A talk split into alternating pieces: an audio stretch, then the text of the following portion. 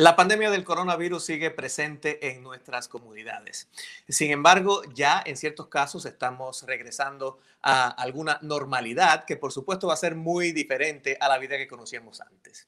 ¿Qué medidas tenemos que tomar si vamos a comenzar a viajar, a ir a hoteles, a restaurantes, a tiendas e incluso a regresar a nuestros trabajos? Hablamos de esto en los próximos minutos. Muchas gracias por estar con nosotros en esta nueva edición de El Nuevo Pod. Mi nombre es Iram Enríquez, los saludo desde la ciudad de Washington, D.C., la capital del país. Y me acompaña en esta ocasión la doctora Aileen Marty desde Miami. Ella es experta en enfermedades infecciosas y también en medicina de viajes y es profesora de la Universidad Internacional de la Florida, FIU. Bienvenida, doctora, a este espacio. Un placer, Hernando. ¿Cómo estás? Muy bien, muy bien, muchas gracias. Y lo que eh, les quería comentar también, como siempre, a todas las personas que nos uh, siguen, que eh, pueden suscribirse a este podcast en cualquiera de las plataformas de audio en la que escuchan sus podcasts preferidos, como Spotify o como Google Podcasts o como Apple Podcasts. Y para hacer esto pueden ir a esas plataformas directamente o pueden ir a, nuestra página en elnuevogeral.com barra el nuevo pod. Ahora sí, doctora, vamos a, comenzar a, a hablar de estos temas de cómo regresar a la normalidad, entre comillas, eh, sobre todo en el, en el, tema de los viajes, que es algo que sobre todo en el, sur de la Florida es importante por el, eh, la, economía que depende mucho de esta, eh, de esta industria. Pero ah, hay ciertas condiciones de las cuales tenemos que hablar antes de, comenzar a retornar a, esta vida, a esta vida normal, digamos, entre comillas. Y una de ellas es, es, es precisamente el tema de las pruebas y cómo reconocer si tenemos, eh, eh, si podemos estar infectados o no. Y en este caso ha habido en, los últimos, en las últimas semanas alguna controversia sobre unas, unos planteamientos de la Organización Mundial de la Salud con respecto a los casos asintomáticos. Parecieron decir de momento que los, casos, que los asintomáticos no eran susceptibles de transmitir la información, la, la, enfermedad, pero luego como que esto se retractó. Entonces, ¿qué, cuál, es, ¿cuál es lo concreto? ¿Qué pasó en esta situación? Bueno, lo que pasó fue que María Van der le, le, hicieron una pregunta. La pregunta que le hicieron es que, oye, María, tú en otros momentos has dicho que las personas asintomáticas no transmiten la infección o que casi no lo transmite. Y ella dice, eh, los datos que estamos mirando y no nos dan la información para decir que existe esa transmisión, da más que en raros casos. Ella estaba tratando de explicar que es muy difícil hacer ese tipo de estudio para, eh, para determinar si se puede ver la, la transmisión secundaria de estas, de estas personas en parte porque hay muchas personas asintomáticas a cual no se le hacen las pruebas y cuando se le hacen las pruebas y nos damos cuenta que, que tienen el virus, lo aislamos y cuando están aislados no van a transmitir para adelante. Eso es lo que ella estaba tratando de explicar. Entonces dice, es muy raro que hemos visto en esa circunstancia que mueve para adelante. Pero ese es un problema, la manera que lo explicó, porque eh, la verdad es que lo que sí sabemos sobre la transmisión de personas asintomáticas es que podemos detectar en la, en la, en la sistema eh, respiratorio de las personas una cantidad de virus equivalente a de las personas presintomática y sintomática que son contagiosas. O sea, tienen más que suficiente de virus para regalárselas a otras personas, aunque ellos no manifiestan síntomas. Y por eso es una razón por cual sí sabemos que esas personas sí eh, son peligrosas para todos nosotros, número uno. Y otra manera en cual se ha determinado que personas asintomáticas están transmitiendo esto es un estudio diferente, que tiene, es un estudio epidemiológico que ha demostrado otra vez que personas que no manifiestan síntomas llegan a transmitirlo a otros. Quiere decir que eh, esta, este back and forth, esta eh, atrás y adelante que, que, vimos no es, no es que, se, que, que se cambiara nada, de, ninguna de las nociones que teníamos sobre cómo se transmite el virus por los asintomáticos, sino que fue un malentendido que hubo. Pero seguimos como, como, como estábamos antes. ¿Es así? Exactamente. Y desafortunadamente, eh, este es un virus que puede manifestar en muchas maneras en diferentes personas y, y, eso incluye personas que no manifestan síntomas o cual los síntomas son tan ligeros que las mismas personas ni se dan cuenta lo que tienen. Entonces, ah, volviendo al, tema de eh, retornar a esta nueva normalidad, eh, y empecemos por el, tema de los viajes, por ejemplo. Eh, quería preguntarle, ¿hay situaciones, hay, hay digamos, actividades que sean más peligrosas que otras? Bueno, es que uno tiene que tener en mente lo fundamental, que es, ¿qué es lo que quiere el virus? El virus quiere brincar de un huésped a ir a otro porque el virus quiere seguir andando. Y entonces, ¿qué es lo que uno puede hacer para interrumpir eso, esa transmisión entre una persona y la otra? Una cosa es la distancia personal. Si no llegas a la distancia que puede llegar el virus, eso te ayuda. ¿Qué es la otra cosa? Utilizar las mascarillas, que no es un sustituto para esa distancia, pero también reduce la distancia y la posibilidad que cualquier cosa que uno tenga en la nariz o en la boca llegue a otra persona. ¿Qué más puedes hacer? La limpieza, porque cuando uno contamina el medio ambiente, esas particulares que tienen virus pueden durar en las superficies, depende de la superficie, de la temperatura, muchas cosas, entre unas horas y nueve días, que puede ser largo tiempo si no se limpia esas cosas. O sea, cuando uno toca una superficie que está contaminada y después se toca la cara, eso es peligroso. Por eso le estamos pidiendo a las personas que hagan varias cosas para reducir los riesgos. Mientras que uno lo hace y uno cumpla con esas cosas, se puede abrir la, la economía, se puede abrir el medio ambiente. Claro, lo que, eh, lo que pasa es que con el tema de los viajes, no, por ejemplo, no en todos los casos uno puede hacer eh, respetar todas estas, ah, eh, todas estas medidas. Y por eso le preguntaba si hay cosas más riesgosas que otras. Por ejemplo, es mejor ir en automóvil a ir en avión si uno puede, si tiene la opción de hacer el viaje. O, da lo mismo porque cuando uno va en auto tiene que parar y, y entra en otros ambientes. No, no da lo mismo. Por supuesto, el carro es, es menos peligroso que un avión que, que, en cual las personas están al lado unos al otro muy cerca, menos de los seis pies, por más de 15 minutos, que son todos los vuelos, ¿no? Entonces, hay eso. La cosa buena de los, de los aviones es que tienen una filtración muy poderoso los aviones y están cambiando el aire constantemente cada cinco minutos. O sea, uno de, verdad no está respirando eh, un, aire que da circulación constantemente. Y otra cosa interesante de que saber de los aviones es que ese aire que viene de arriba pasa por un filtro antes de llegarte a ti. O sea, para mantener tu zona más limpia, abre eso, utiliza las mascarillas cuando estás en el avión, límpiate eh, donde estás sentada y, tómate eh, las precauciones lógicas para prevenir que te infectes o que tú, sin querer, porque no lo sabes, infecte a otras personas.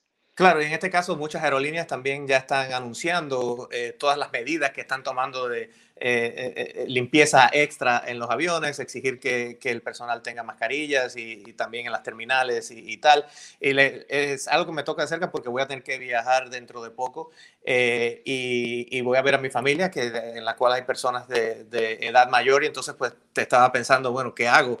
Que voy en auto, es un viaje muy largo, voy en avión, entonces bueno, finalmente vamos a ir en avión, pero obviamente estamos siguiendo todas estas, a, todas estas recomendaciones que está En el caso, por ejemplo, de los hoteles, ahora también en las comunicaciones que estamos recibiendo de los hoteles, muchos hoteles están eh, no ya diciéndonos, mira qué bonita mi piscina, mi playa, están diciendo, mira qué bien limpiamos. ¿Qué medidas debe, qué, qué cosas debe mirar uno para seleccionar un hotel primero que va a ir y segundo para saber cuando llegue al hotel o cuando está en este proceso qué hacer?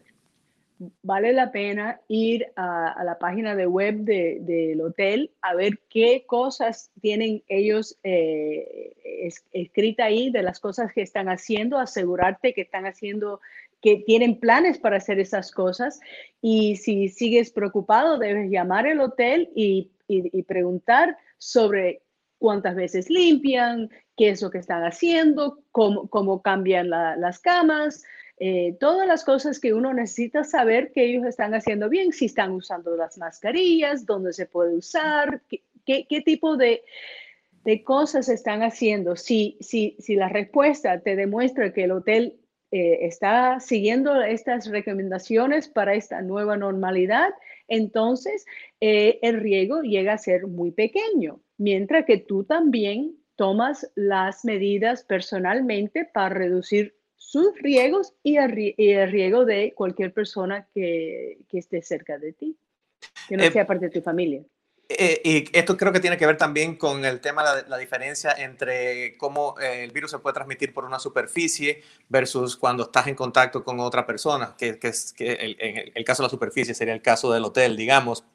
E, e incluso algunos hoteles están diciendo en esta lucha que tienen ahora con la competencia que tenían las, las, empresas como Airbnb, eh, bueno, nosotros tenemos condiciones para mantener la limpieza y los estándares mucho mejor que los individuos que están rentando sus, sus casas por Airbnb. Eh, en este caso, si uno está en Airbnb, ya sea como que lo usa por la, el, tema que es más económico o porque tiene su casa en Airbnb, eh, qué medidas tiene que, tomar aunque uno no sea un hotel y no pueda darse el lujo de, tener todas las, eh, las medidas que un hotel, una cadena hotelera puede tener. Bueno, déjame decirte, número uno, que yo he trabajado muchísimo en los últimos meses con muchas diferentes industrias que querían abrir, encontrar una manera de abrir en una manera segura. Y entre ellos, yo he hablado con muchos hoteles, estaba en varios comités con los hoteles para explicarles los riegos y todas las maneras de reducir los riegos. Y también Airbnb, por supuesto, es otro negocio que está muy preocupado y le ha dado instrucciones a todas las personas que participan, participan como, como dueños, eh, lo que tienen que hacer para asegurar que las casas y los, eh, apartamentos que están abajo de Airbnb están siguiendo ciertas medidas. Pero si tienes cualquier eh, pregunta sobre eso, debes llamar directamente a obtener la información específica, qué es lo que están haciendo, cómo ha hecho la limpieza, etcétera, etcétera, para asegurarte que estás yendo a un lugar que está sano y salvo, que la filtración del aire está bien hecha, por ejemplo, y, fuera de eso, por supuesto, otra vez, uno también tiene que tomar responsabilidad de hacer las cosas en una manera bien hecha para reducir el riesgo personal para sí mismo. Llevar sus propias toallitas ah, ah, húmedas y, mascarillas en caso que no las haya, ¿verdad?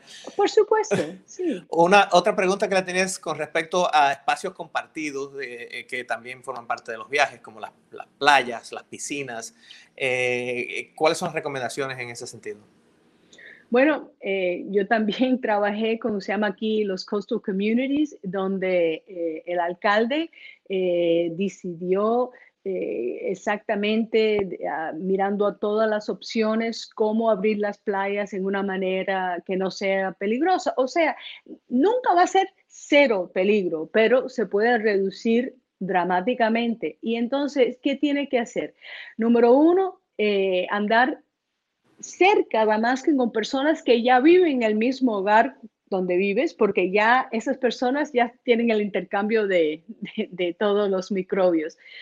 Eh, pero fuera de, ese hogar suyo, manténgate la distancia, los seis pies. Y entonces, por ejemplo, aquí en la playa de Miami, eh, eh, van a marcar zonas de la playa donde puedes poner tu toalla a estar una distancia de seis pies o más de otra familia que pueda tener su toalla y estar en la playa también. O sea, sigue siendo las mismas cosas la distancia es lo mismo básico. utilizar la mascarilla cuando te vas a estar eh, seis pies o, más cerca de otras personas, aunque debes de mantener los seis pies de todos modos.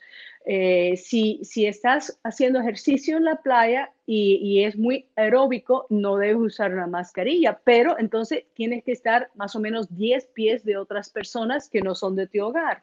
Otra vez, es la misma idea. Claro, lo, lindo y lo bueno de estar afuera es que eh, la ventilación es la mejor que existe y entonces eso ayuda mucho y si hay sol, la, el sol también puede hacerle daño al virus, que es otra cosa muy buena. Y entonces eh, eh, es una circunstancia que se puede hacer de una manera sana y salva, pero uno tiene que tener cuidado. Hay, hay, hay otros lugares que tienen que ver con viajes y, y, es eh, los restaurantes donde es un poco más difícil mantener la distancia y obviamente la mascarilla. ¿Qué, qué medida debemos observar en estos casos? Bueno, eh, todos los restaurantes eh, estuvieron en muchos panales. Eh, por, estuvimos casi un mes discutiendo todos los detallitos, qué es lo que tienen que hacer en las cocinas, qué es lo que tienen que hacer en cada mesa, para, para, no transmitir un, un, serviente de una mesa a otra, cualquier cosa, que tú sabes que tiene que lavarse las manos entre mesas, eh, todas esas cosas, que sea un busser que lleva las cosas, separado el que te traiga las comidas. Y entonces eh, eh, los restaurantes saben lo que tienen que hacer. Las mascarillas son necesarias cuando, cuando no estás sentado en tu mesa. Cuando estás en la mesa y estás comiendo, claro, te vas a tener que quitar la mascarilla. Por eso, eh, la idea es no más de cuatro personas en una mesa, pero se puede dejar seis personas si son las seis personas del mismo hogar. Muy interesante, así que estas son todas cosas que aunque eh, está eh, el, el, peso de llevarlas a cabo está en los operadores de las aerolíneas, de los hoteles, de los Airbnb, de los restaurantes, pues nosotros tenemos que conocerla también para saber hacer las preguntas correctas y para también fijarnos eh, si se están cumpliendo en el lugar donde, donde eh, estamos participando de cualquier actividad para así estar más protegidos. Y cualquier persona que si quiere saber los detalles, eso está en el web abajo de un producto que se llama el New Normal, que el alcalde ha puesto para todo el mundo que, todo el mundo que está en Miami Beach, eh, en, la, en Miami Dade. Esta es en el, en el caso de, de, Miami Dade, ahí lo pueden, ahí lo pueden ver en, la, en, el, en el, sitio web de, del gobierno. También nos pueden seguir porque eh, en, uh, en las páginas de El Nuevo Herald y de eh, el Miami Herald también se ha seguido mucho todos estos temas, así que ahí hay mucha información también. Muchísimas gracias a doctora Eileen Marty de FIU por estar con nosotros en este espacio. Un placer. Y entonces les recuerdo que eh, pueden continuar en contacto con nosotros a través de las redes sociales y también les pedimos que nos sigan en las plataformas de podcast para que se enteren cuando eh, eh, estamos transmitiendo el último episodio y siempre estén al tanto de eso. También lo pueden hacer a través de nuestra página en elnuevoherald.com barra el nuevo pod. Muchas gracias por haber estado con nosotros en este espacio. Mi nombre es Irán Enríquez. Nos vemos en el próximo episodio. Gracias, Irán.